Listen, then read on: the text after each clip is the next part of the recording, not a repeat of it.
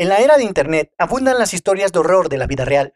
Cualquiera que sea lo suficientemente valiente como para buscar en las profundidades de Reddit puede encontrar testimonios interminables de eventos espeluznantes y terroríficos que aparentemente han sucedido a mucha gente. Así que crees que has escuchado todas las historias de fantasmas realmente aterradoras y en este punto nada puede asustarte. Para demostrar que todavía hay una gran cantidad de historias frescas y aterradoras, las buenas personas de Reddit siguen compartiendo sus historias. Aquí te dejo 12 aterradoras historias vistas en Reddit. Su mejor amigo. Aproximadamente un par de semanas después de mi nacimiento, el mejor amigo de mi padre, Jim, murió. Eran muy cercanos, y una de las últimas cosas que quiso fue abrazarme antes de irse. Su deseo se cumplió, y poco tiempo después nos dejó. Siete años después, ahora soy un niño feliz de siete años, con un hermano de cinco y una hermana recién nacida. Un día suena el teléfono, y con mi mamá fuera y mi papá en el baño, pensé que sería ignorado, ya que los niños aún éramos muy pequeños para contestar el teléfono. Pero mi hermano rompió las reglas y respondió. En este punto, mi padre sale del baño y le pide a mi hermano que le entregue el teléfono. Lo ignora y sigue escuchando a quien está hablando. Antes de que mi padre pudiera pedírselo por segunda vez, mi hermano cuelga. Lo mira y le dice, Jim dice hola y extraña a Skywind Nova. Y luego vuelve a jugar. El aspecto de sorpresa que tenía mi padre es lo que más recuerdo de esto. Una llamada perdida. Hace unos años, mi hermano recibía una llamada en su teléfono celular alrededor de las 2 o 3 de la mañana cada noche. Él respondía y era un sonido infernal, como de estática mezclada con gritos. Cambió su número de celular después de un mes de esto y se detuvo. Luego, después de una semana más o menos, comenzó de nuevo. Exactamente el mismo ruido, exactamente a la misma hora. Finalmente, un día decidió regresar la llamada. Era un anciano que no tenía idea de lo que le estaban diciendo. Aún así, las llamadas siguieron. Si no contestaba, sonaba unas cuantas veces más, pero no dejaban mensaje. Decidió terminar su contrato con su compañía telefónica. Cambió a una nueva y luego obtuvo otro número. Adivinaste. Las llamadas estáticas gritando continuaron después de un breve tiempo. Para entonces estaba aterrorizado todas las noches. No sé por qué está sucediendo esto. Marcó el número nuevamente y era una persona diferente. Alrededor de este tiempo perdió su trabajo y su teléfono. Las llamadas se detuvieron, por supuesto. Su teléfono estaba desconectado ahora.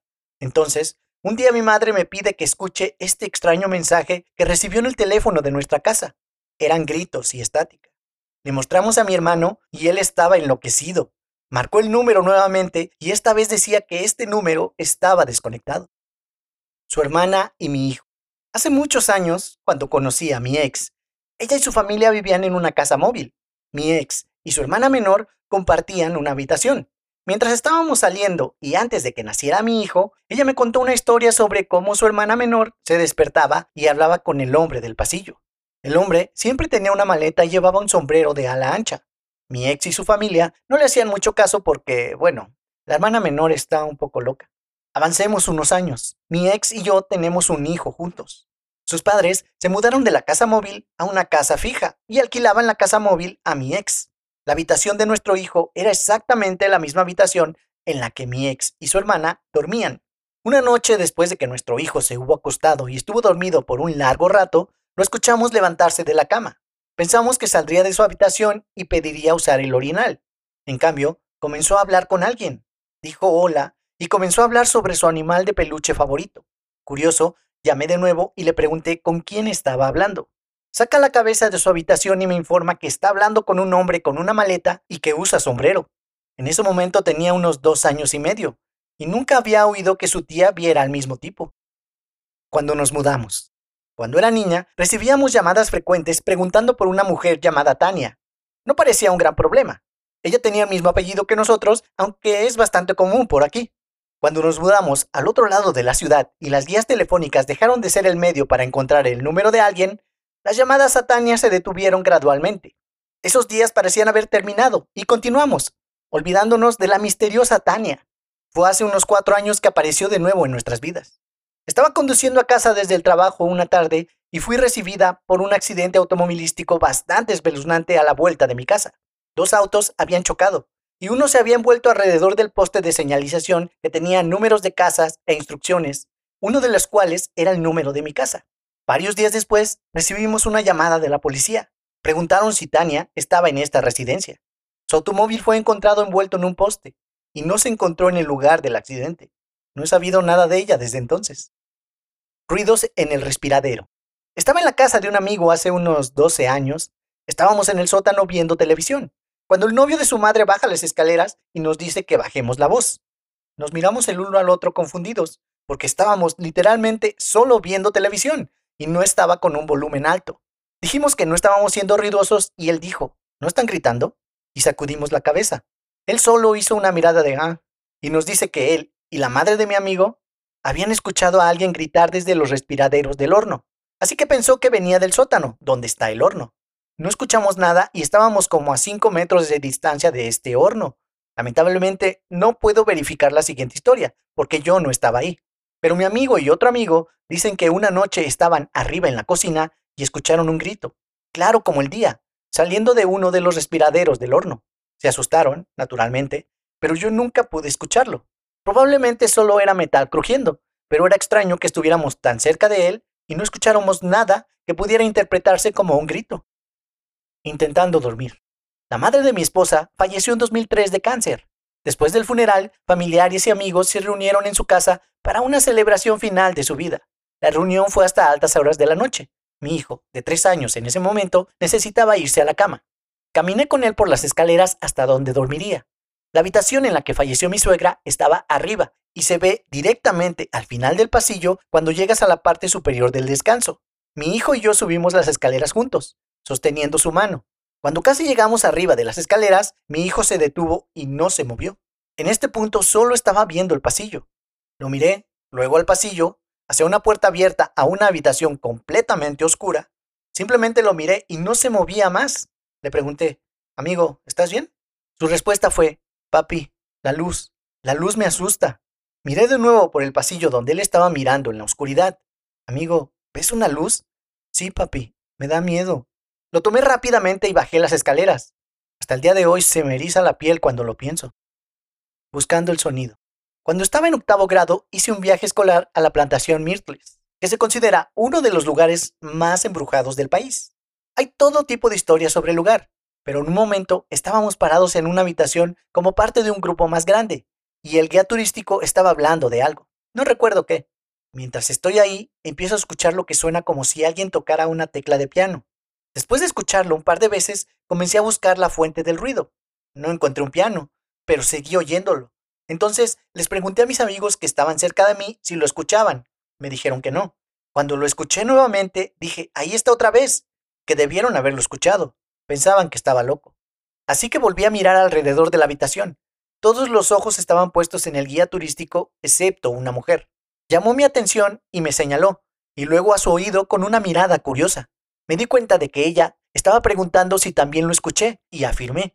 En este punto, el guía comienza a contar una historia sobre un soldado que había muerto ahí, y que tocaba el piano, y varios invitados informaron haberlo escuchado tocar en la noche.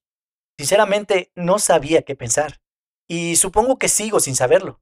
Hablé con la mujer cuando todos salíamos de la habitación y ella había escuchado exactamente lo mismo que yo, pero su esposo y su hijo no lo habían escuchado.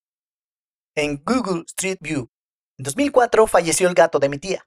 El gato era casi tan viejo como yo, así que estábamos tristes, pero no sorprendidos.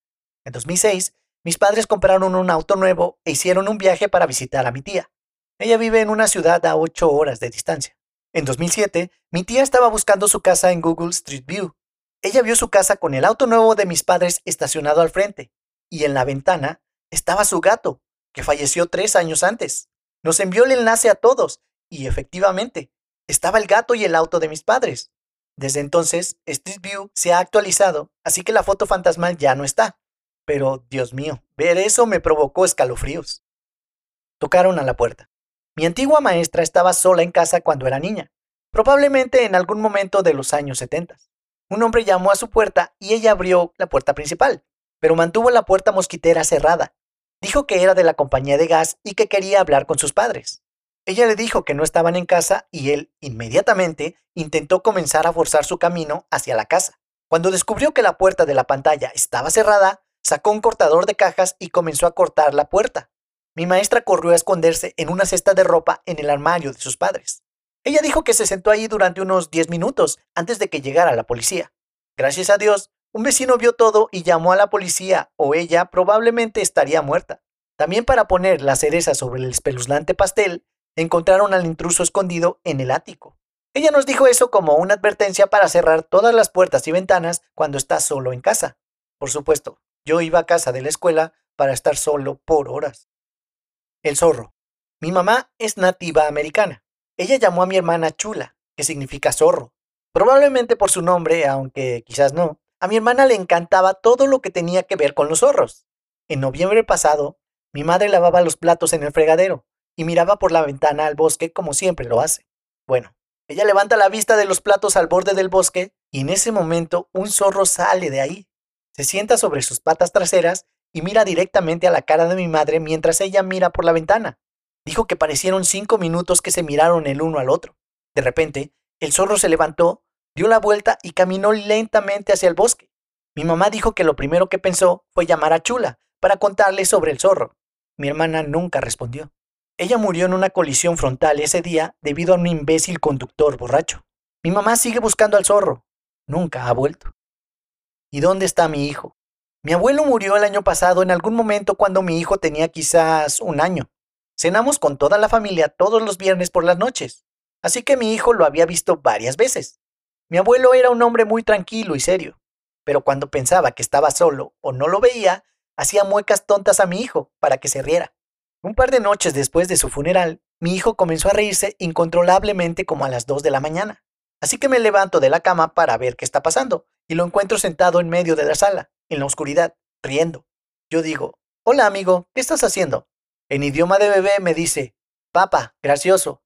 Me puse un poco nervioso por alguna razón y fui a buscarlo, y llevarlo a nuestra habitación por el resto de la noche. Y mientras lo llevo lejos, dice, Adiós, papá, y lanzo un beso a absolutamente nada que se pudiera ver. Alguien extraño. Mi padre solía trabajar en un centro de detención juvenil en el área de Miami a principios de los años 70. Dijo que había un recluso que le recordaba mucho al joven Hannibal Lecter. No era fuerte, pero era inteligente y muy persuasivo. Un día comenzó una revuelta en su bloque de celdas, solo hablando con los otros internos para convencerlos. Mi padre y otro guardia fueron enviados a revisar y tratar de calmar las cosas. Todos en el bloque se estaban volviendo locos, golpeando los barrotes, aullando y gritándose unos a otros. Todos, excepto el joven Hannibal Lecter. Él estaba parado en medio de su celda, con los brazos cruzados, sonriendo y murmurando la misma frase una y otra vez en silencio. Mi padre trató de concentrarse en lo que estaba diciendo, y después de un par de segundos lo entendió. El interno recitaba el número de teléfono de la casa de mi padre. Eso es todo, amigos.